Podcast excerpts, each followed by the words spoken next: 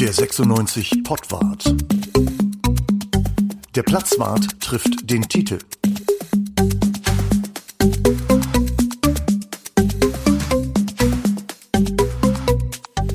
Herzlich willkommen zum Pottwart Ende April.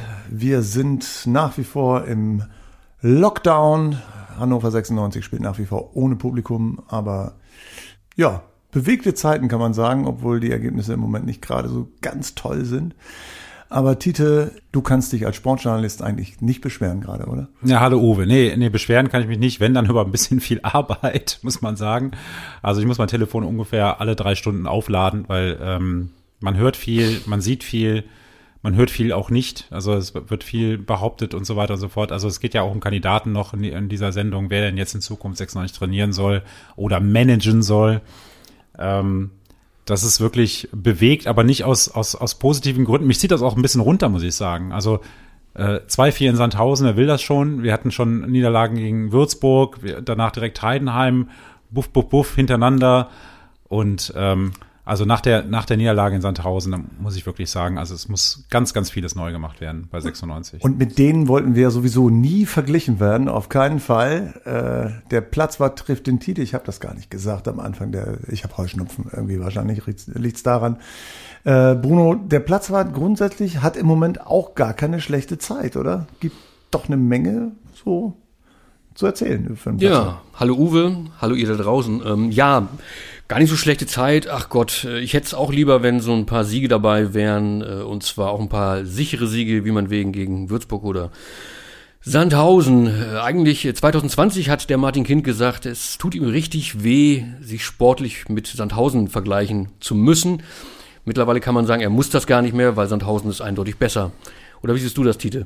Das ist so. Also, zu, also auf jeden Fall in Sandhausen, da hat 96 noch nie gewonnen. Jetzt muss man sagen, so viele Spiele hat es da nicht gegeben, aber geht, ging ja los mit einem mit einem ähm, 1-1 ne? und mit Platzsturm und so weiter. Also Hannover freut sich mm, quasi über einen Unentschieden. Ja, genau. Man freut sich ja nur unentschieden so wie über einen Aufstieg. Das kann dann zusammen halt gut, äh, aber gewonnen hat 96 da noch nicht. Und ähm, das heißt, äh, also ganz ehrlich, wenn, wenn du ich glaube, in der 68. Minute das 2 zu, oder 63. Minute das 2 zu 1 schießt in Sandhausen und verlierst das Spiel noch. Da sind dann schon einige auf dem Platz, die gar keinen Bock mehr haben. Weder, weder auf Hannover 96 noch auf den Trainer oder auf den Zeugwart oder auf die Duschen in Hannover. Ich weiß nicht, auf was die keinen Bock haben, aber das, das, das geht nicht. Das ist eine, das, das ist eine Unverschämtheit gewesen, was die Mannschaft in den letzten 20 Minuten geleistet hat da in Sandhausen. Es ist ja eine besondere Situation für uns. Wir nehmen am Dienstag auf, wir kommen am Donnerstag raus. Und im Moment ist es so, in diesen zwei Tagen kann sich bei Hannover 96 eine Menge tun, gerade um den Trainer, um den Sportdirektor, sportliche Führung. Was man aber festhalten kann, ist tatsächlich, in den letzten Wochen sah alles nicht danach aus, als ob Kenan Kotschak irgendwie und Gerhard Zuber noch weiter die richtigen Männer für 96 sind, oder? Sie sollten noch keine Zukunft haben tatsächlich. Also wenn man sich anguckt, wie wir in der Rückrundentabelle stehen, da sind wir mal ganz schlank 16. Das ist ein Abstiegsplatz, also Abstiegsrelegation. Und die, die Tendenz geht eindeutig nach unten. Und da muss man irgendwas, irgendwas tun. Da muss äh, das Geburtstagskind Martin Kind mal eingreifen. Ne? Genau. Und jetzt, bevor wir auf dieses Thema Geburtstagskind und was er sich Besonderes zum Geburtstag geschenkt hat, nochmal äh, eingehen, einfach mal äh, die Frage ganz kurz, Tite, versuch mal in 30 Sekunden zu sagen, ja genau, du guckst schon auf die Uhr, äh, warum 96 auf dem 16. Platz in der Rückrundentabelle steht. Mannschaft, Trainer, Einstellung, was ist es? Punkt eins: ähm, zu späte Transfers während des Sommers und die falschen Transfers. Punkt zwei: nicht die Wunschspieler des Trainers, der wollte andere äh, Spieler haben. Punkt drei: er hatte vorher die Mannschaft komplett umgebrochen, äh, hatte Prip rausgeworfen, Zieler weggeschickt und hat die Spieler nicht bekommen, die er äh, haben wollte. Punkt vier: Trainingslage war beschissen. Punkt fünf: die Hinrunde lief noch einigermaßen okay. Äh, Punkt sechs: äh, Timo Hübers hat sich verletzt in der Rückrunde. Punkt 7. Marvin Dux trifft das Tor nicht. Punkt 8. Äh, die Transfers haben überhaupt nicht funktioniert, mit Ausnahme von Moroja und Niklas Hult. So viele, so gute Außenverteidiger hatten wir seit langem nicht. Punkt. Bei welchem Punkt bin ich, Bruno? Neun. Punkt. Punkt 9, äh, Kotschak und Zuba haben irre Streit, spätestens seit Winter, kein Wintertransfer, obwohl man gewusst hat, man braucht einen Stürmer. Und Punkt 10, den Stürmer, den man haben wollte, ist jetzt erster in der Torschützenkönigliste in der zweiten Bundesliga. Ja, und so viel zum Pottwart in dieser Folge. Wir hören uns wieder, in, oder machen wir noch weiter? ja, das war relativ kompakt alles mal aufgezählt, woran es hapert. Warum bist du eigentlich nicht Trainer? Dazu musst du jetzt nichts sagen.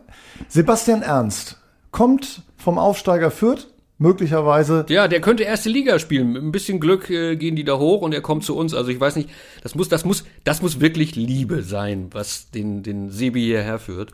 Ähm, und natürlich ein klasse Transfer. Äh, ich glaube, da freuen sich alle Fans, ja. den wieder hier zu sehen. Und das wäre natürlich auch ein Ansatz, um die Mannschaft um ihn herum aufzubauen, tatsächlich. Also neue Leute, die mit dem, äh, mit dem Sebastian Ernst zusammen eine bessere Saison spielen, als es die aktuelle sein wird. Was einem ja zuerst in den Kopf kommt, wäre ja zu sagen, okay, Sebastian Ernst, das ist einer sozusagen mit Steigeruch hier, um den rum eine Mannschaft aufzubauen, mit Leuten, die vielleicht aus der Jugend kommen, irgendwie eine junge Mannschaft aufzubauen. Oder hat man bei 96 nicht die Geduld? Nee, auf gar keinen Fall hat man diese Geduld. Leider, muss mhm. man, muss man sagen. Ich glaube nicht, dass es, dass es eine Projektmannschaft gibt in der kommenden Saison, die irgendwie perspektivisch äh, auf zwei, drei, vier Jahre vielleicht mal wieder aufsteigt. Ich glaube auch nicht, dass man um Sebastian Ernst direkt eine Mannschaft rumbaut. Ich sag mal so, also die, der, die Verpflichtung von Sebastian Ernst kam auch aus Liebe zustande, weil, weil er wirklich zurück wollte nach Hannover. Das hat, und das muss man äh, dem Manager Gary Zuber, das muss man ihm zugestehen, der hat das mitbekommen, der hat das spitz gekriegt, sozusagen. Und hat dann gleich angerufen, hat gesagt, Sebi, ich habe gehört, du hast wieder Bock auf Hannover hast du auch Bock auf 96 und das ging relativ schnell. Mhm. Also da gab's da gab's tatsächlich einen Anlass, dass er zurück wollte, weg, weg aus Bayern. Also schön in Fürth, schön in Nürnberg, schön in Franken, keine Frage. Aber ähm, Hannover ist halt geiler ne, mhm. ne, auf eine Art. Und ja, und er wollte wieder zurück. Und das hat Zuba mitbekommen und hat ihn halt gleich geschnappt. Und jeder, das ist, das ist selten, muss man ja wirklich sagen. Jeder in Fürth hat Verständnis für, für Ernst Entscheidung. Und der hängt sich auch voll rein. Man hat jetzt am vergangenen Spieltag gesehen, da hat er wirklich irgendwie fünf, sechs Torchancen gehabt. Hat, glaube ich, sogar einen Treffer erzielt selber. Ja. Also der hängt sich da noch voll rein für den Aufstieg. Und das wird ein guter, aber um ihn herum, das ist schwierig, glaube ich. Der ist jetzt kein Leader, ne? Also der ist einer, auf den kann man sich verlassen. Insofern ein guter Achsenspieler, wie man so gut, wie man so schön sagt.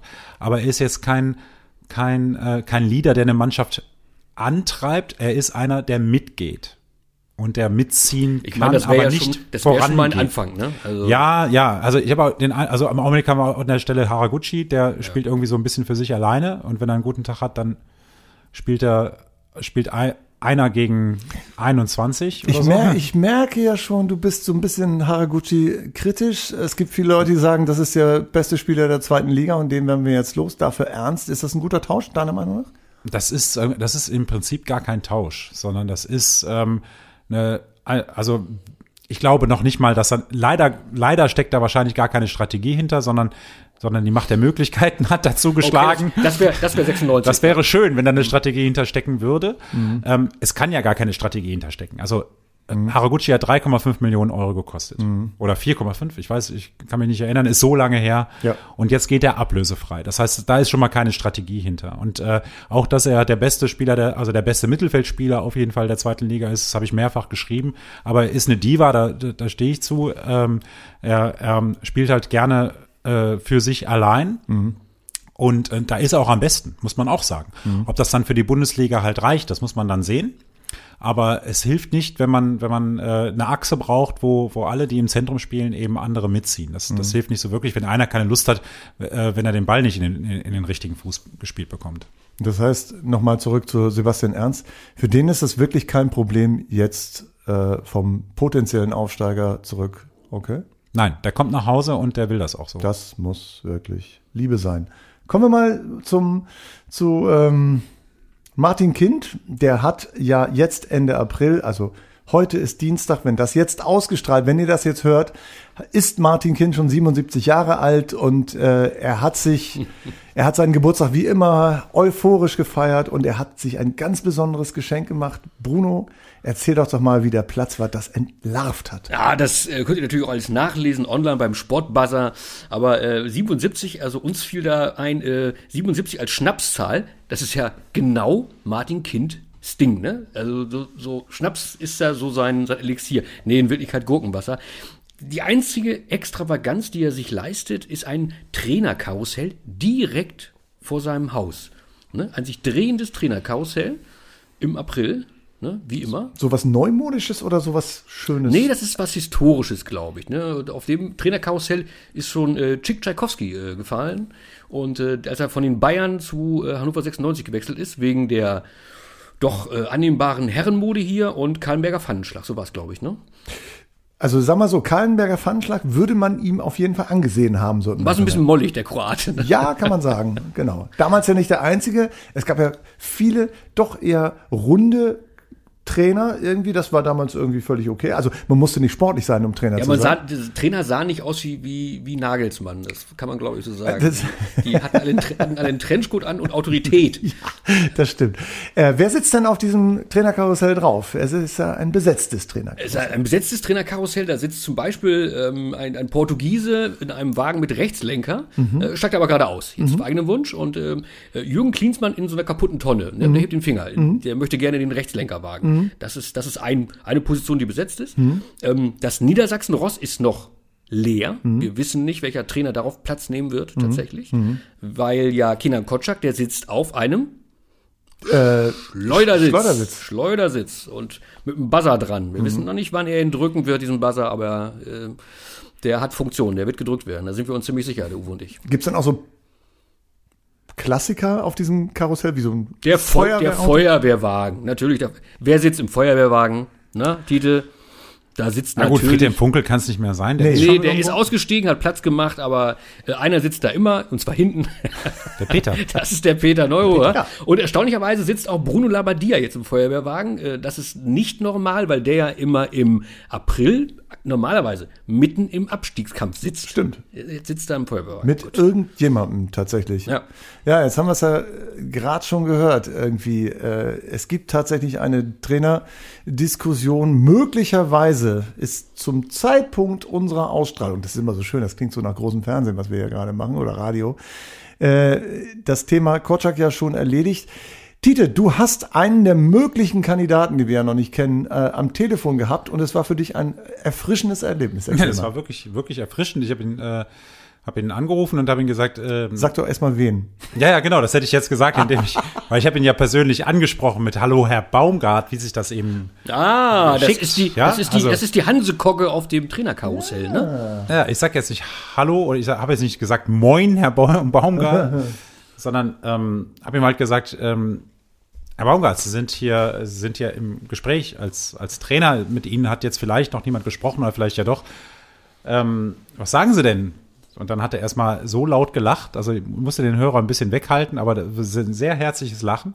Und dann haben wir etwas länger darüber diskutiert, bevor er zum Punkt kam, ähm, ungefähr fünf Minuten, warum das jetzt so richtig gut ist, dass Trainer selber entscheiden, äh, zu welchen Vereinen sie gehen. Äh, wir haben über Nagelsmann gesprochen, über, über äh, Hütter, über Rose und über, Fe äh, und über Flick und so weiter.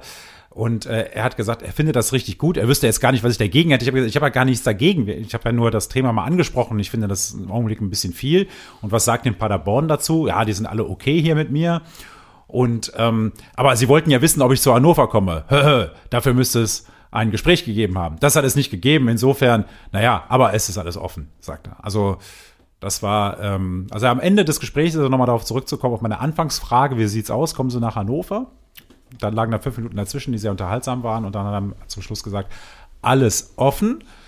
Und ähm, tatsächlich ist es so, dass äh, wenn man, man muss ja, man muss ja solche solche Sätze wie es hat noch keinen Kontakt gegeben und so. Was heißt das denn? Kontakt, äh, 1,50 Meter Abstand oder ein Bruce Springsteen Abstand oder muss man sich vorher testen lassen oder äh, wird man angerufen oder direkter Kontakt oder indirekter Kontakt oder ist es ein ähm, wie soll ich sagen, ist es so ein Kontakt wie Fallett jetzt in Sandhausen hatte, also quasi mit Stollen an der Stirn?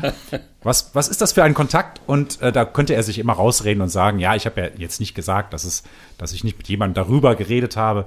So, aber in der Tat, meine Information ist, es, ähm, es ähm, hat ein Gespräch gegeben ähm, ähm, äh, zwischen Bastian Hellberg und ähm, äh, Baumgart und da wurde er gefragt, ob er sich das vorstellen könnte und er könnte sich das vorstellen. Mhm.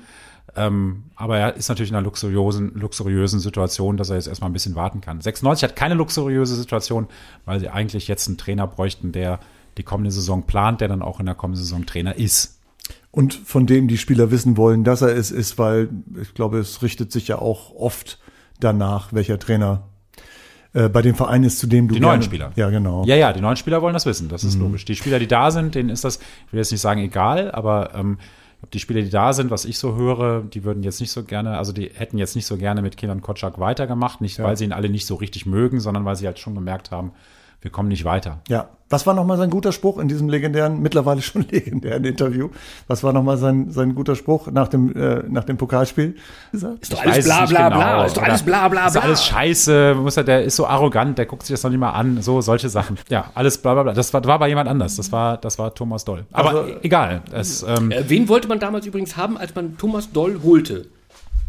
Ja, ach, das habe ich heute auch. Äh, hab ich mir, äh, jemand hat mir schöne Grüße ausrichten lassen von Hannover 96. Ähm, Steffen Baumgart sei nie Thema gewesen damals als Nachfolger von André Breitenreiter. Tatsächlich ähm, weiß ich, dass er Thema war, wenn jetzt vielleicht auch nicht im engen, engen äh, Bereich der Kandidaten, aber Baumgart, mit dem hat man sich auseinandergesetzt hm. damals. Ja. Ich finde übrigens, äh, Baumgart muss es unbedingt machen, weil der hat ich glaube, drei Jahre bei der Spielvereinigung Aurich gespielt. Das war seine erste Station nach dem Osten. Kann man nach Aurich. Osten, ist ja auch Ost, Osten von Friesland irgendwie. Hat in drei, ich glaube in 92 Spielen 51 Tore gemacht. Das ist keine schlechte Quote insgesamt. Äh, ich glaube, der Mann weiß, äh, wo das Tor steht und er spielt ja offensichtlich auch bedingungslosen Angriffsfußball, wie es heißt. So sagt man, ja genau. Ähm, wo Tite vorhin noch sagte im Vorgespräch, äh, da brauchen wir eigentlich eine ganz neue Mannschaft. Also ähm, letztendlich müsste es so sein, dass die, ähm, die Mannschaft ja äh, tendenziell gar nicht so für den Baumgart sein dürfte, oder? die Mannschaft, ähm, ich will jetzt nicht sagen, was heißt für den Baumgart, die Mannschaft wird nicht gefragt. Also das ist ja auch, wäre ja auch absurd. Ja, ja. Ne? Und ich glaube, dass die Spieler, na, natürlich können, können die Spieler auch rennen und äh, Hannover 96 hat auch schnelle Spieler. Die Frage wäre, ob die Mannschaft so einen Trainer vertragen könnte, ob das der richtige wäre. Nach so einem autoritären, so ein, so ein doch eher. Der ist auch durchaus autoritär auf eine andere Art und Weise. Also genau. der, macht, der macht mit dem kein Po-Bogen oder Arschbogen, darf man das noch sagen? Arschbogen, ja. Arschbogen darf man noch sagen. Gut, der macht mit dem keinen Arschbogen und, und, nicht, und nicht jedes Mal äh, Burpees nach irgendwelchen Übungen, die eine Mannschaft verloren hat, aber mhm. der der, der hat schon deutliche Worte dann mhm. äh, in Richtung der Spieler und der wird auch ein ordentliches Training machen. Aber ich glaube, so ein Typ hat einen anderen Bezug zu, äh, zu den ohne jetzt zu sagen, was ist besser oder was ist schlechter, aber offensichtlich hat dieser sehr autoritäre Bezug von äh, Korczak, der ja auch sozusagen eine gewisse Distanz verkörperte. Der Kollege Baumgart verkörpert ja eher so, ich bin einer von euch und ihr macht bitte, was ich mache, aber dann sind wir, sind wir Kumpels irgendwie so, ne? Offensichtlich. Vielleicht passt das im Moment wieder besser zur Mannschaft, oder? Ist wieder eine andere Richtung, ganz genau. Ist ja häufig so, ne? nach dem einen kommt das andere. Also nach ja. dem Autoritären kommt eher das Lockere, der Kumpel. Ja und dann wieder der andere. Also von daher, aber sicherlich, wenn man sich den Markt anguckt, ähm, muss man ganz klar sagen, ähm, Mourinho oder Baumgart. Ja. Oder Jan Zimmermann. Ist das wirklich eine Alternative? Natürlich ist der, der ist nicht nur eine Alternative, sondern auch äh, eine starke Möglichkeit, die man halt hat. Aber dann sind wir wieder bei dem Thema, bauen wir perspektivisch was auf? Also mhm. das ist ja so der, das okay, wir holen einen jungen Trainer. Jetzt so jung ist ja Zimmermann jetzt auch nicht mehr, bei allem Respekt, aber der, der ist ein junger Fußballlehrer, so sagen wir es mal. Der ist neu im Geschäft. Der hat, der hat, den, äh, hat TSV Havelse, also vorher ja äh, Egeshoff Langräder, TSV Havelse innerhalb von kurzer Zeit mit einem Zwei-Jahresplan innerhalb eines Jahres zur Spitze gemacht in der Regionalliga. Mhm. Ähm, Saison abgebrochen. Ob der Aufstieg funktioniert, muss man sehen. Aber der hat ja nicht nur Trainer gemacht, der hat ja Trainer-Manager gemacht. Also ich habe gefühlt jeden Tag eine Pressemitteilung aus Havelse, Vertragsverlängerung, Vertrag wird aufgekündigt, Vertrag wird, also offenbar sehr entscheidungsstark. Aber auf der anderen Seite, du sagst, äh, hast gerade. Er wird halt nicht wahrgenommen als, ähm, als, als Profitrainer, weil er noch, weil er, weil das Höchste, was er bisher trainiert hat, die vierte Liga ist. Das und, ist und das muss man, Punkt. das muss man halt ausprobieren. Den Mut muss man halt haben, das Risiko muss man dann gehen. Und jetzt ist, jetzt ist es so, dass, dass Zimmermann jetzt nicht für eine Art von Fußball steht. Also der steht jetzt nicht für Attacke wie, wie, wie Baumgart, sondern der steht jetzt eher für Ergebnisse. Also seine Quote ist sehr, sehr gut, aber eben nicht im Profifußball. Du redest von Egestorf Langreder und vom TSV Havelse und wir reden in der nächsten Saison von Schalke 04 und äh, dem Hamburger SV möglicherweise 1. FC Köln und Werder Bremen. Wie Das passt? sind die Bedenken, die man hat bei, bei, bei Jan Zimmermann, aber er ist auf jeden Fall ein Thema. Und ähm, wir erinnern uns alle, äh, Daniel Stendel hat angefangen, alle haben gedacht, oh Gott, oh Gott, der kommt aus der A-Jugend und äh, gut, der war vielleicht mal ein guter Stürmer. Aber Profi, Zimmermann war auch Profi. Und ähm, der hat auch mit dieser Mannschaft schon gearbeitet. Der hat äh, hospitiert äh, mehrere Wochen unter Mirko Slomka. Und ähm, die Mannschaft hat damals ähm, votiert dafür, dass, äh, dass Zimmermann der Nachfolger von Slomka wird. Das ist natürlich dann immer, wenn die Mannschaft was will, dann kriegt sie es erst recht nicht, ist ja klar. Dann hat die Mannschaft doch irgendwie was zumindest ne, zu melden. Also wenn man jetzt die Mannschaft fragen würde, die würden sagen, wir wollen den Zimmermann. Jetzt. Ja. Spannend. Ja, vor allem spannend, weil das ja unter, unter Mirko Slomka eine ganz andere Mannschaft war, ne? So anders war die jetzt, also die Hälfte ist weg und die andere Hälfte ist noch da. Also so. Du sagst, wenn man die fragen will, warum würden die das denn sagen? Weil der, weil der eine, ähm, also ich habe ja jetzt, ich kenne ihn jetzt schon auch ein paar Jahre, ich bin jetzt nicht so nah dran an TSV Havelse, aber, aber ähm, die Spieler, also die, mit denen er, mit, mit denen er gearbeitet hat, die, die finden ihn alle gut. Also alle, ich kenne jetzt keinen, der irgendwie was Schlechtes über ihn gesagt hat als Trainer. Ähm, außer die Enttäuschten, das ist ja immer so, aber der hat so eine Art, wie soll ich sagen, der hat also ähnlich wie Baumgart, so eine authentische Art, dass man sagt, okay, mit dem gehe ich nochmal ein Bier trinken, aber ihr habt gleichzeitig eine, eine Ernsthaftigkeit und eine Idee, was mache ich mit den Spielern, wie, wie mache ich aus den Spielern, wie setze ich die am besten ein? Und wie habe ich Erfolg, auf welcher Position ist wer am besten? Und eben nicht, ich habe eine Spielidee, ich will Attacke spielen, ich will verteidigen, sondern ich gucke, was habe ich für Spieler und die setze ich eben auf den, auf den richtigen Positionen ein. Das ist schon ähnlich wie Baumgart, nur, nur, nur ein bisschen, wie soll ich sagen, ein bisschen flexibler, so möchte ich sagen. Und günstiger wahrscheinlich auch, oder? nicht, ja, doch, günstiger, günstiger wird es schon, aber man muss, man muss halt, man muss sich dafür entscheiden, so was verspricht kurz- und oder mittelfristig den größten Erfolg. Und da haben wir, da haben wir mit Baumgart haben wir einen, der natürlich sehr, sehr kurzfristig immer sehr, sehr viel äh, gebracht hat, nämlich Aufstieg, Abstieg, Aufstieg, Aufstieg, Abstieg. Also der ist immer mit dem Fahrstuhl rauf und runter gefahren in einer irren Geschwindigkeit. Ich frage mich auch, wie der das aushält. Also der ist ja immer noch Trainer. Und, und ich sage, sage auch, wenn, wenn, wenn, wenn es Corona nicht gegeben hätte, wäre Baumgart auch jetzt nicht mehr Trainer bei Paderborn. So wie Röser nicht mehr Trainer in Düsseldorf wäre. Ähm, und bei Zimmermann ist es so, dass die, dass die Kurve jetzt noch rela- immer nur raufging. Die ging immer nur rauf. Natürlich hat er, ist er noch nicht im Profibereich angekommen. Da muss er jetzt ankommen. Und das erinnert mich so ein bisschen, auch wenn er das wahrscheinlich nicht gerne hört, an André Breitenreiter, der halt äh, ähm, einem von Kinderfußball, dann bei Havelse und dann ging er nach Paderborn, wieso? dann ging er Schalke und dann ging er, ging er zu 96. Ja, das ist wieso, wenn wir das nicht hören wollen, also es ist ja genau der Weg, ne? nee, nee, ich meine, wenn Jan Breit- Zimmermann das nicht gerne hört. Ach so, das, wenn äh, der das nicht gerne hört, ja, alles ja. klar, weil wie gesagt, der Weg ist ja ähnlich, ne? Ich musste, als du über Jan Zimmermann äh, gesprochen hast, gerade so ein bisschen an Christopher Nordmeier denken vom Typ her. Schöne Grüße äh, bei dieser Gelegenheit, Christopher, falls du uns zuhörst. Ähm, st- äh, passt das so?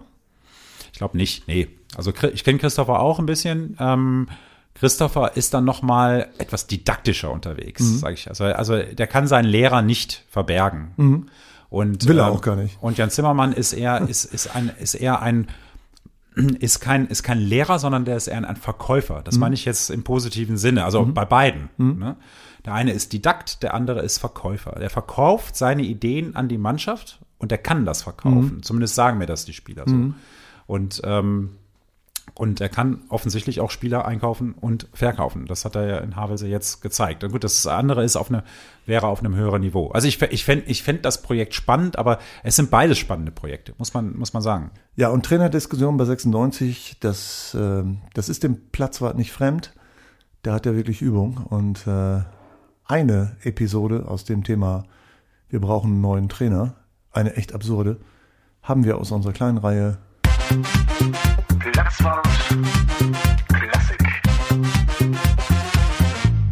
Und die ging vor ein paar Jahren, die ging so.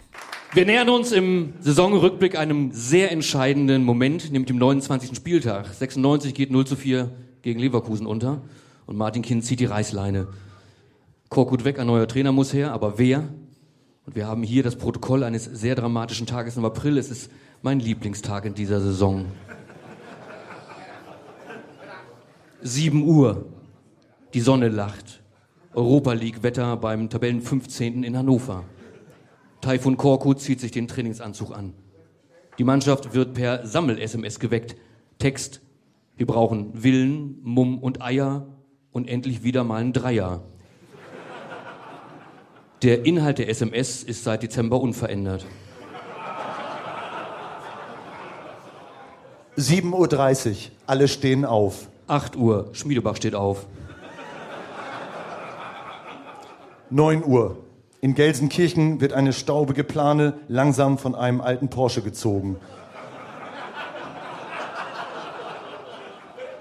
9.30 Uhr. Der Porträtmaler wird in die 96 Geschäftsstelle bestellt. In der Galerie Ex-Trainer wird ein leerer Rahmen neben dem Slomka-Konterfei aufgehängt. Taifun Korkut ahnt nichts Gutes. 10 Uhr. 96 teilt mit, Training fällt aus. Stattdessen eine Laufeinheit ohne Korkut. Rechtsverteidiger Joao Pereira hat den Ernst der Lage erkannt. Er postet über Twitter seine neuen Fußballschuhe Puma Dragon Special Edition. Das stimmt tatsächlich. 10 Uhr Gelsenkirchen. Ein eleganter Mann steigt in seinen Porsche. Polo-Shirt, Fruit of the Loom, Barock Skinny Jeans Pelomino Adult, edle Halbschuhe aus handgewürgtem Nilpferdleder. Er richtet Innen-, Seiten- und Schminkspiegel aus, glättet sein Gesichtshaar und drückt den Anlasser. Nichts passiert.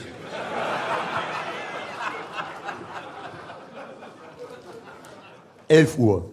Taifun Korkut verabschiedet sich vom Kader. Später wird von einem emotionalen Moment die Rede sein. Schweißgebadete Spieler sollen minutenlang nach Luft gerungen haben.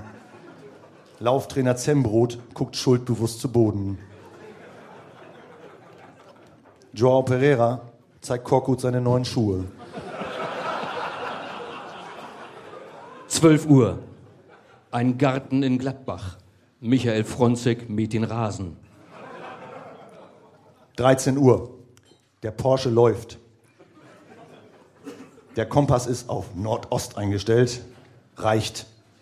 Das Fahrzeug verfügt über das Assistenzsystem ACC, Adaptive Coach Control. Es steuert Geschäftsstellen von trainerlosen Vereinen vollautomatisch an.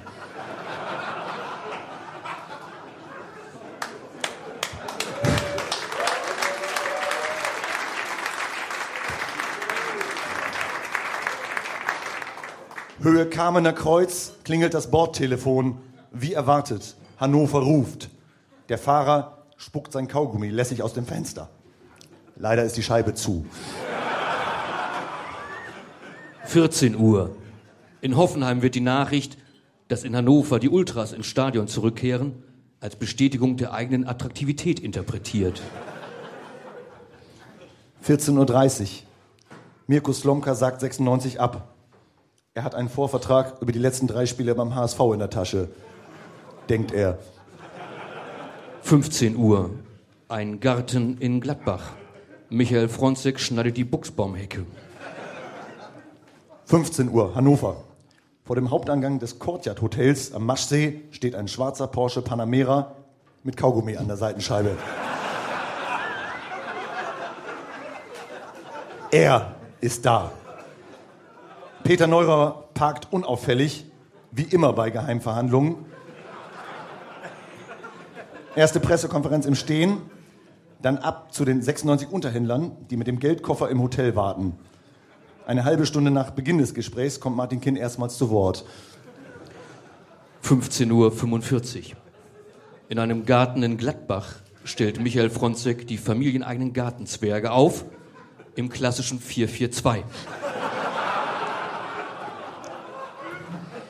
Zehn Minuten später bekommt Martin Kind einen Zettel gereicht, auf dem Frontsec 442 steht. Derweil zeigt Peter Neurer in Photoshop, wie lustig er mit roten Haaren aussähe. 16 Uhr. Zweite Spontanpressekonferenz vor dem Hotel. Neurohrer freut sich auf den Job, gibt Saisonziele für 2015, 2016 aus, schlägt Club Panamera und Petersburg als neue Rufnamen für Verein und Stadion vor. Kurz darauf verlassen Stefan Effenberg und Lothar Matthäus ihr Zwei-Mann-Zelt im Maschpark und fahren nach Hause. 16.30 Uhr. Martin Kind ruft in Gladbach an. Michael Fronzek sagt ja. 20 Uhr. Kind, Dufner und Fronzek treffen sich in der hannoverschen Traditionsgaststätte Dalello. Es gibt Kallenberger Pfannenschlag la Romana. Kind freut sich, dass seine Frisur im Verein mittlerweile mehrheitsfähig ist.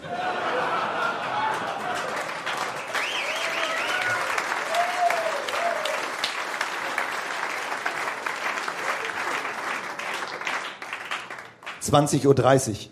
Peter Neurohrer ist noch in Hannover. Er erfährt auf dem Frühlingsfest bei einer Runde Crazy Maus von Frontex Verpflichtung für fünf Spiele. Neurohrer überlegt, ob er warten soll, bis sie ihn wieder anrufen. Später am Abend, Neurohrer entdeckt ein verwaistes Zwei-Mann-Zelt im Maschpark. Er kauft sich eine Zehnerkarte Crazy Maus. Er bleibt. 23.59 Uhr. Joao Pereira macht das Licht aus. Seine Puma Dragon Special Edition fest im Arm. Er wundert sich. Alle waren so aufgeregt heute, was ein paar neue Schuhe doch alles bewirken kann.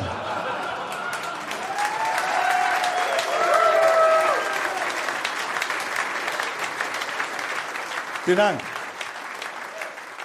Zu dem, was der neue Trainer machen müsste, gehört eigentlich ja, es gehört eine ganze Menge dazu. Der Torwart gehört eigentlich nicht dazu, aber in dem Fall äh, jetzt, wenn wir so die letzten Wochen zurückgucken, sehr viele Tore kassiert. Äh, Michael Esser war nicht ganz unschuldig an dem einen oder anderen Tor. Brauchen wir einen neuen Torwart? Also ist Esser, hat er einfach nur eine Schwächeperiode?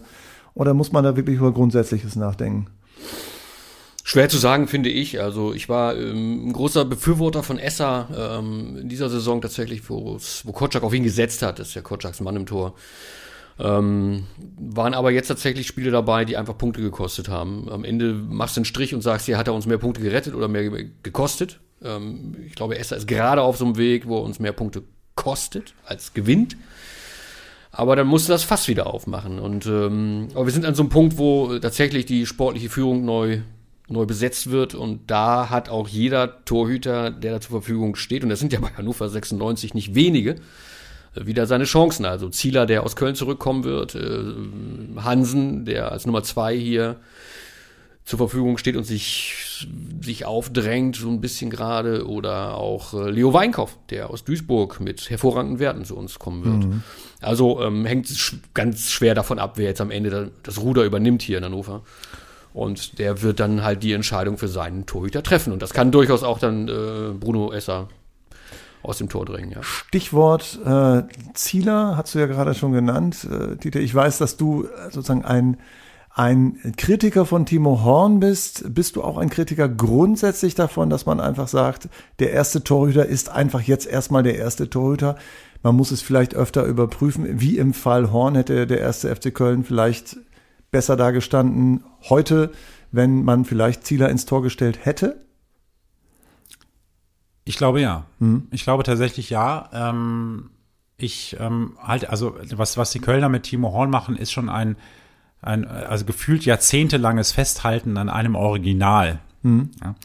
Ähm, jetzt, jetzt ist es so, dass man sich sportlich auch irgendwie mal weiterentwickeln muss. Mhm. Äh, Timo Horn stand kurz vor einer Karriere in der Premier League, mhm. stand kurz vor der Nominierung für die Nationalmannschaft. Und da sind ja auch Leute, die gucken drauf und die haben was gesehen, beziehungsweise etwas nicht gesehen bei ihm.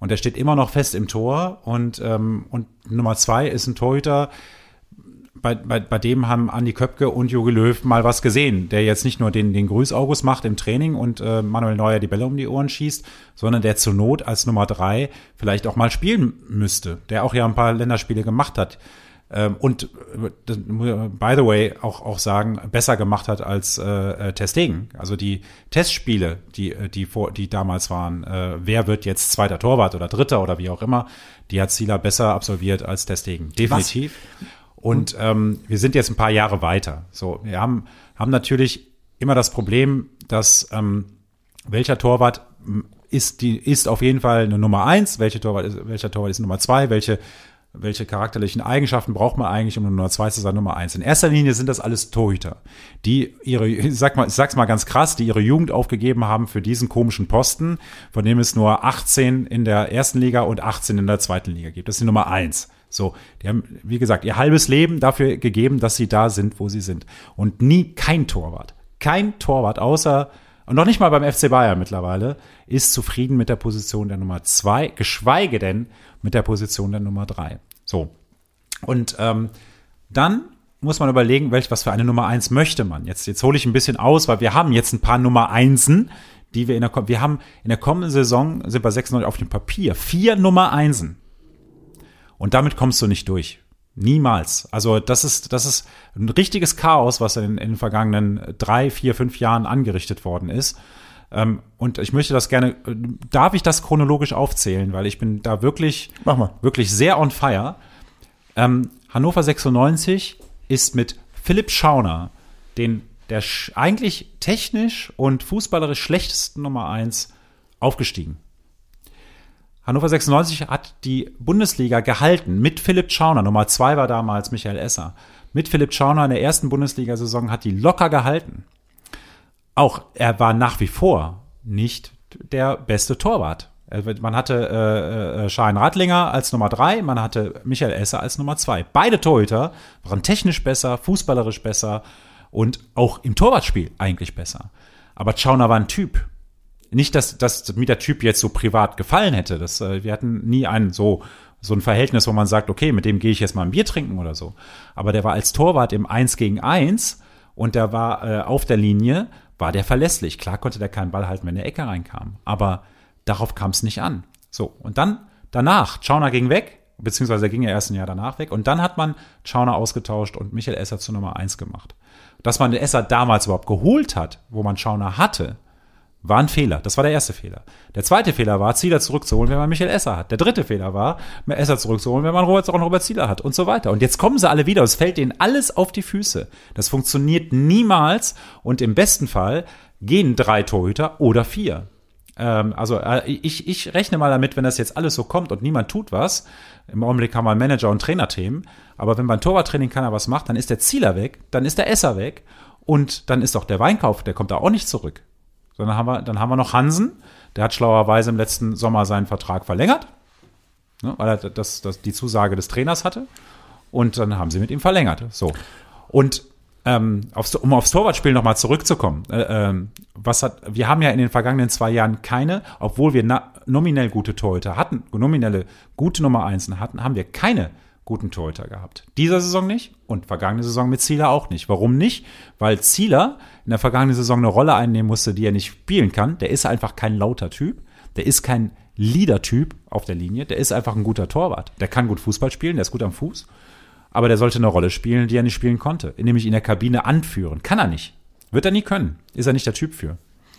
Dann äh, Michael Esser, ähnlicher Typ. Ruhiger Typ. Gesettelter Typ. Und äh, wenn ihr alle Fernsehen schaut, dann hört ihr Michael Esser. Druck, Druck, Druck, ja, ja, ja, äh, kommentiert jede Situation und von hinten, da kommt jetzt inhaltlich nicht viel, nur halt Lautstärke. Aber dieser Schreihals, der ist Michael Esser nicht. Michael Esser muss sich auf sein Torwartspiel konzentrieren, sollte sich auf sein Torwartspiel konzentrieren. Richtig, richtig guter Typ, wie Zieler auch.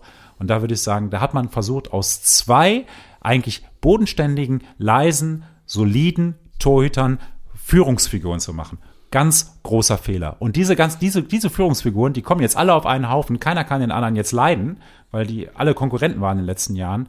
Und ähm, das wird ein Desaster, wenn man da nicht früh genug irgendwie dran geht an das Thema. Jetzt bin ich auch fertig damit. Sie hörten Titus äh, Torwart-Podcast. Äh, wir sehen uns wieder in der nächsten Woche. Nee, jetzt mal Butter bei die Fische. Ganz kurz, wer steht in der nächsten Saison bei Hannover 96 im Tor?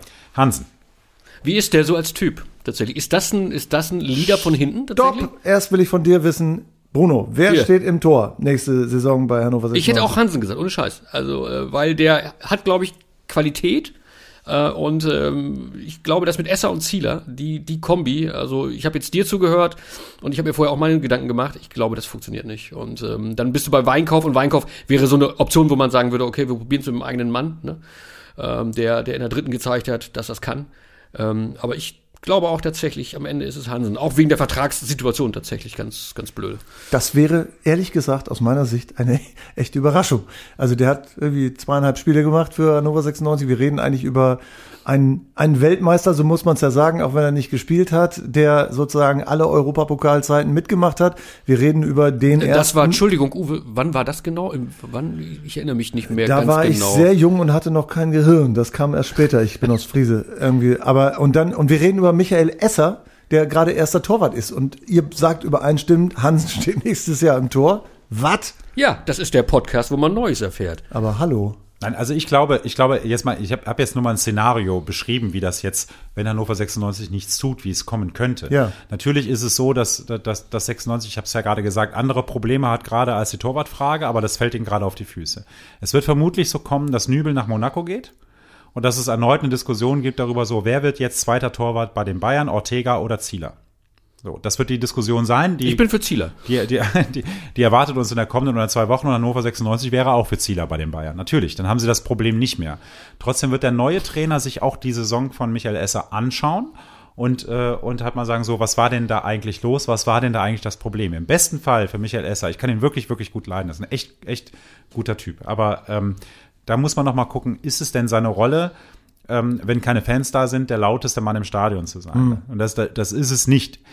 Hansen wäre der lauteste im Stadion, weil er es halt von der Naturell her sowieso schon ist. Also der ist eher so der, der explosive, emotionale Typ, der, der auch eine Mannschaft leiten kann und der, wie, wie man das so schön sagt, der dem Innenverteidiger, der gerade nicht verteidigt, auch mal in den Hintern tritt. Kann der auch Bälle halten? Natürlich kann er Bälle halten. Ja, gut. der ist auf Ja, der Linie gut, der fängt würde ich gut, sagen. der ist reaktionsschnell, das, der hat, der hat wirklich, ich kann mich erinnern an das Spiel gegen Bochum, das hat er gekriegt, ne? Letzte Saison, das war letzte, letzte Saison. Der hat ein Spiel, glaube ich, gekriegt, genau. Der letzte Saisonspiel, ja, der war halt äh, zu ungünstigen Zeiten dann auch mal verletzt. Ist vielleicht auch ein Makel. Aber ähm, das der hat super gehalten. Also es gab, gab ja den Vergleich, wenn, wenn Michael Esser nicht gespielt hat, hat dann entweder Ratajczak gespielt oder Hansen gespielt.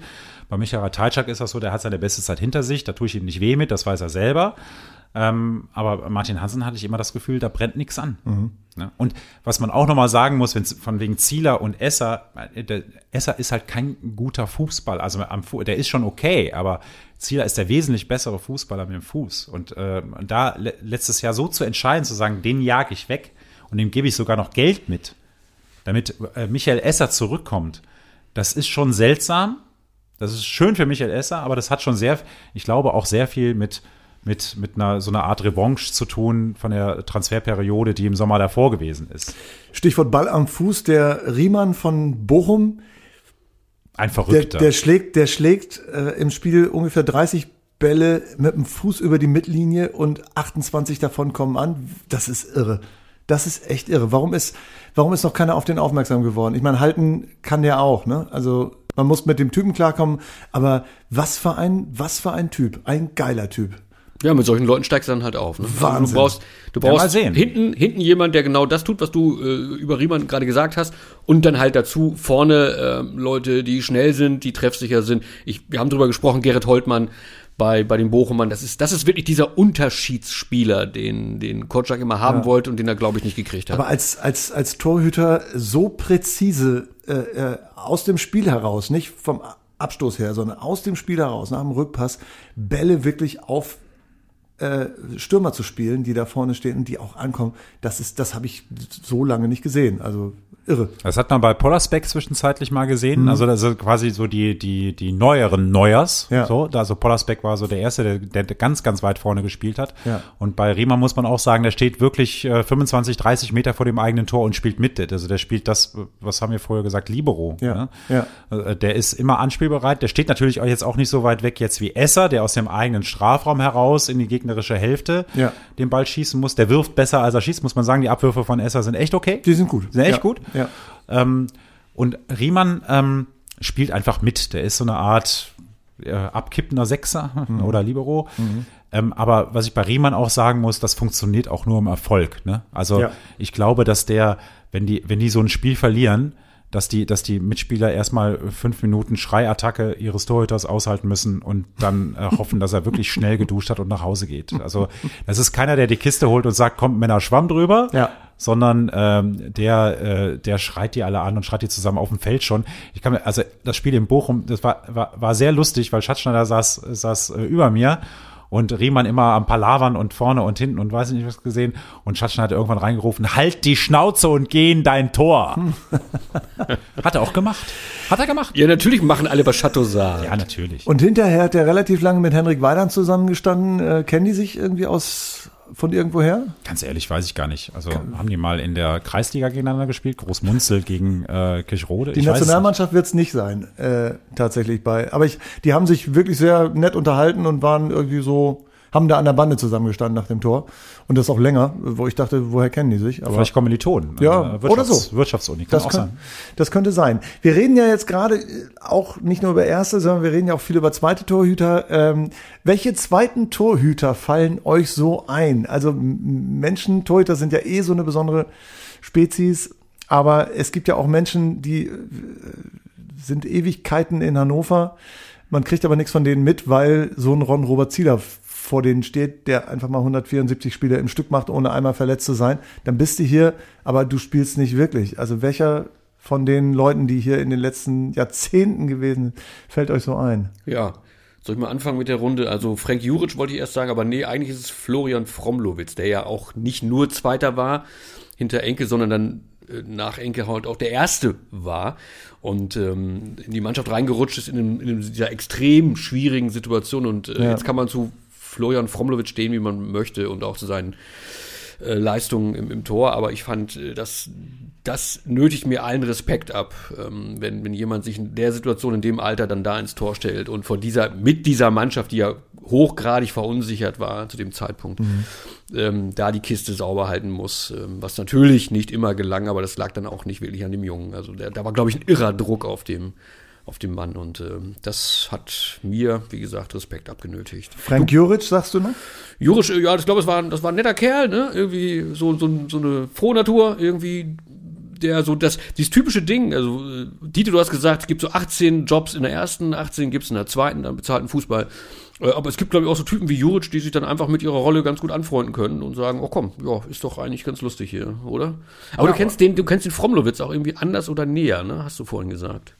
Ja, Fromlowitz, ähm, äh, in der Tat kennengelernt, ähm, na, natürlich schon als, als Ersatztorwart und ich äh, hatte immer das Gefühl, ja, ich hätte mal, ich hätte mal geschrieben, ähm, Hannover hat den, die, die beste Nummer zwei äh, der Bundesliga. Ähm, tatsächlich hat er sich aber in dieser, dieser Rolle als Nummer zwei hat er sich eingerichtet gehabt. Ne? Das muss man sich dann auch so vorstellen. Ich werde nie spielen, weil Robert Enke ist gerade auf dem Weg nach oben, Nationalmannschaft Nummer eins vielleicht. Ne? Es war Adler, Neuer waren seine Konkurrenten. Eigentlich Neuer noch gar nicht richtig. Neuer war eher Nummer drei. Adler und, und Enke waren die großen Nummern im deutschen äh, Tor. Und Fromlowitz hat gedacht, er beendet seine Karriere wahrscheinlich mit, mit 39 und da steht Enke immer noch im Tor. Ne? Der hat sich auf seine Nummer zwei Rolle eingerichtet. Ich will jetzt nicht sagen, der ist dann faul geworden oder so, aber ja, und dann passiert sowas und du stehst so im Fokus und du bist der Erste. Und da traut sich natürlich auch keiner zu sagen, so, wir holen jetzt einen neuen Torwart oder so einfach. Das ging damals alles nicht. Ja, also die, und der hat sich reingestellt, das, das Spiel in Gladbach, also unfassbar, dass man sowas aushält als, als Profi, als Torwart auch. Und ich habe auch die, die Szene in Bochum äh, noch vor Augen, wie er halt geweint hat wie ein Schlosshund. Und dann hast du, andererseits hast du dann, habe ich dann einen Typen kennengelernt im folgenden Trainingslager vor dieser Sensationssaison, als 96 Vierter geworden ist. Einen wahnsinnig lebenslustigen, befreiten Typ, der mit Jan Schlaudorff auf einem Zimmer war. Und ich hatte ein Interview geführt und ähm, ich hatte gehört, dass die beiden ständig Ballermann-Musik hören. Ich hatte das sogar gehört. Also die haben ihre Fenster aufgemacht zum Balkon. Ich habe gegenüber im Hotel, äh, haben wir geschlafen, da habe ich mit, mit den Kollegen, mit den Kollegen am Balkon gesessen auch und dann äh, Also was für Mickey Krause oder was? es kam, ja, ja, genau. Also was da, nee, ich weiß nicht, was war das denn? Das war 2010, 2011. Ja. War da Mickey Krause schon auf der Welt? Ich weiß es gar nicht. Jedenfalls so Ballermann-Musik kam darüber. Und dann hatte ich gehört, okay, das ist das Zimmer Schlaudraff Fromlowitz. Und dann hatte ich in der, in der Lobby, man führt, ja- man führt ja dann in so in, in Trainingslagern ohne Corona und so, da hat man hat man ähm, Interviews geführt in der Lobby. Das heißt, dann hat man einen Kollegen vom Kicker, von der Bild-Zeitung, von der Hannoverschen Allgemeinen Zeitung, von der Neuen Presse, so und jeder hat so seine seine Interviewpartner, vielleicht ist die FAZ auch noch mal dabei oder die Süddeutsche Zeitung kommt zu Hannover 96. So, und dann hat jeder so seine Ecke und ich hatte mir gewünscht Schlau drauf und Fromlowitz. Und die beiden haben so einen lustigen Mist erzählt zusammen. Und ich hatte die vorher gebeten, bringt doch mal bitte die, die, die CD runter, die ihr da, damals gab es noch CDs, ne? mhm. ja, also Schallplatten äh, gibt es jetzt wieder, aber damals gab es CDs. Und dann haben die mir die Platte runter, mit runtergebracht, das Album Ballermann 1, 2, 3, 4, keine Ahnung, und haben dann angefangen zu singen. Und die anderen Interviews waren irgendwann alle dabei. Und es standen, also Medienabteilung Hannover 96, Kollegen, Spieler standen dabei und haben uns bei dem Interview zugehört, weil wir so einen irre Spaß hatten es war echt witzig. Das Interview ist auch ansatzweise so erschienen, weil damals gab es jetzt noch so keinen großen Medienapparat. Das mhm. wurde, nicht, wurde nicht gekürzt. Da wurde gesagt, was soll ich denn da machen jetzt? Das haben ja alle gesehen und gehört. Das muss ich jetzt so stehen lassen. Und am nächsten Tag ging ich dann so zum Training, wackelte da so hin. Und Fromlowitz kam mit dem Fahrrad an mir vorbei, äh, hielt an, klopfte mir so auf die Schulter und sagte, ey, Dirk, der Trainer, das Interview, das fand der richtig gut. Naja, und dann weiter. Es gab wohl richtig Ärger dann morgens für dieses Ballermann-Interview und Party hier im Trainingslager und so. Also, äh, ja, Torwart-Podcast. Diese Spaßverderber immer. Eigentlich ist das doch das, worum es geht. Das ist doch eigentlich. Eigentlich ist es das, worum es Und die sind Vierter geworden. Und deswegen, weil, weil das so eine Spaßgesellschaft ja. war, diese Truppe, sind die, sind die tatsächlich, die haben viel Ballermann-Musik gehört. Ja. Und die sind halt Vierter geworden in Ken, der Bundesliga. Kennt ihr noch Heinz Blasey oder Carsten Eisenmenger? Sagt euch das noch was? Ja, Torhüter Hannover 96, aber äh, mehr, weiß, mehr weiß ich dann nicht mehr. Muss man wahrscheinlich auch nicht, weil es eben genau solche Leute sind, die eben kurz da waren. Der äh, Eisenmenger hat irgendwie in den, in den 70er Jahren irgendwie äh, zwei oder 80er Jahren irgendwie zwei, 21 Spiele gemacht in einer Saison und der der Blasei, der war, nee, der Blasei, der hat, der Blasei hat tatsächlich 21 Spiele gemacht in der zweiten Bundesliga irgendwann mal. Äh, und in seinem Wikipedia-Eintrag, den hat er immerhin, äh, da steht dann drin, er war anschließend 21 Jahre bei der Firma Heidkamp beschäftigt und verkaufte anschließend in Dortmund Propangas. Das ist so, ja, das ist dann eben so. Aber er hat auch mal bei 96 gespielt für eine Saison. Und Eisenmenger, äh, der stand tatsächlich in Konkurrenz irgendwann, glaube ich, zu Jürgen Rünio und äh, ja, der, glaube ich, in seinem vorherigen Verein schon. Und dann ist es halt schwierig, genauso wie äh, Leute, die hinter die hinter Sievers standen oder die hinter äh, äh, Enke standen oder so. Robert Almer zum Beispiel. Ne? Was wissen wir von Robert Almer? Er ist, glaube ich, echt ein Fundskerl, irgendwie wirklich ein Typ. Einfach so eine Kante irgendwie. Äh, und der hat sich hinterher auch nicht lumpen lassen und hat jetzt kürzlich bei The Mask Singer äh, in Österreich als Wackeldackel ähm, gesungen. Wackeldackel im Tor. Ja. Großartig. Genau. Und ich glaube, er hat einfach auch richtig scheiße gesungen. Und er hat hinterher auch gesagt, er hätte das letzte Mal vor 20 Jahren gesungen. So klang das auch. Aber er hatte seinen Spaß. Und das, ich meine, das ist halt schon irgendwie cool. Genauso wie der Kollege, der ist jetzt kein Torwart, aber der Rory Gislason jetzt gerade irgendwie bei Let's Dance so richtig Karriere macht. Also bei Sandhausen. Hätte er noch ein bisschen länger Fußball gespielt, hätte er noch mal gegen 96 spielen können, aber ich glaube, er hat sich ausgesucht, äh, zum Tänzer zu werden. Aber solche Leute, ich meine, wie der Almer, ähm, auch der, die sind dann irgendwie, die geben es dann dran. Also die machen eine ganze Karriere, um zweiter Torwart zu sein und am Ende äh, ist es vielleicht auch gar nicht so schlimm für zweite Torhüter oder wie ist das? Naja, der war, der war ja durchaus österreichischer Nationaltorwart ja. und äh, war in Düsseldorf zwischenzeitlich mal Nummer eins, ja. Nummer zwei, immer so im Wechsel. Ähm, und das wäre doch auch eine Nummer eins für, für Hannover gewesen. Also wahrscheinlich sogar eine ja, gute hat, Nummer eins. Der, ne? hat, der hat tatsächlich, das war keine, keine, keine Nummer zwei, die Hannover jetzt so weitergebracht hätte. Also es, ich kenne halt eine Nummer zwei nur, wo man, also jetzt mal abgesehen von Promlowitz, der dann, der dann, der dann wirklich musste und der dann auch Platz machen musste für Zieler.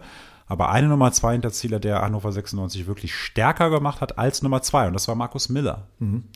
Ähm, mal abgesehen von, Markus Miller hat ja selber äh, öffentlich dann auch zugegeben, Hannover ist halt die richtige Stadt, um soweit auch, auch zu sagen, dass er halt erschöpft ist, mhm. ne? Burnout hat und ähm, ist in Therapie gegangen und kam wieder. Ja. Markus Miller hat im, im Schauspielhaus in öffentlichen Diskussionen teilgenommen, genau. im Nachgang zu, äh, zu Enkes äh, Freitod dann irgendwie und hat dann eben auch da klar gesagt, wie es ihm geht und so. Ich glaube, das hat vielen geholfen. Insofern kann man ja auch sagen, das sind, das sind durchaus äh, Menschen, die haben da eben noch einen anderen Job als zweiter Torhüter zu sein. Die haben Ja, du bist, Stimme. ne? bist natürlich eine öffentliche Person und in, in Hannover mit, mit der Geschichte, mit Robert Enkes Geschichte, ähm, hast du da auch eine gewisse Verantwortung, wie ich finde. Also, ähm, und das hat Markus Miller, das, da teile ich übrigens mit dir, Tite, das hat er wirklich wahrgenommen. Also, Ja, und er hat ja nochmal ein Tor gestanden gegen Polterbar zum Beispiel. Mhm. Der kam wieder, stand, stand in der Europa League gegen Polterbar beim Heimspiel. Ja. Gut, da gab es jetzt nichts mehr zu verlieren. Ich weiß gar nicht, wie das Spiel ausgegangen ist. Ich glaube, Sobich hat ein Tor gemacht oder zwei. Gewonnen haben sie es, glaube ich, auch. Mhm. Ja. Ein, eine, hat, eine Kiste hat er, glaube ich, 3-1, meine ich, wäre es ausgegangen. Aber Ja. man möge es bitte nachschauen. ja. also wie gesagt, wir hatten nie, Aber- wir hatten nie ein Torhüterproblem. Das einzige Torhüterproblem, das wir haben, ist zu viele Torhüter gerade.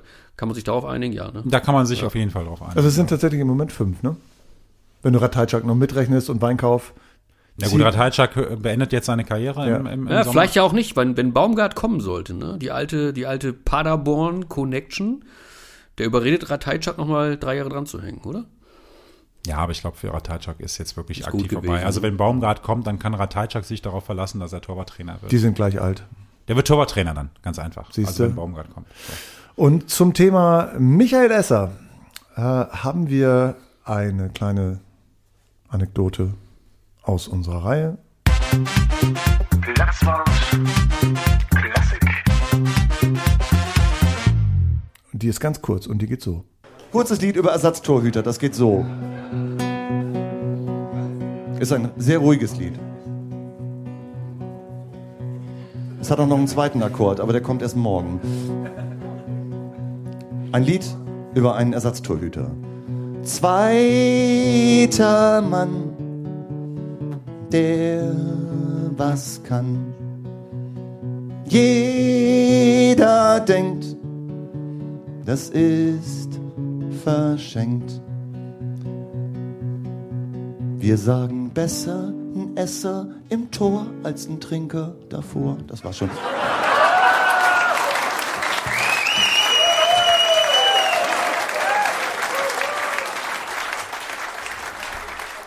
So, und das war's auch schon für diese Woche mit dem Pottwart, mit dem Platzwart und dem Titi. Wir sehen uns ausnahmsweise und das ist besonders schon in der nächsten Woche wieder, oder Bruno? Das Genauso sieht das aus. Äh, vielen Dank fürs Zuhören. Macht's gut. Bleibt gesund. Tschüss. Tschüss. Der 96 Pottwart. Der Platzwart trifft den Titel.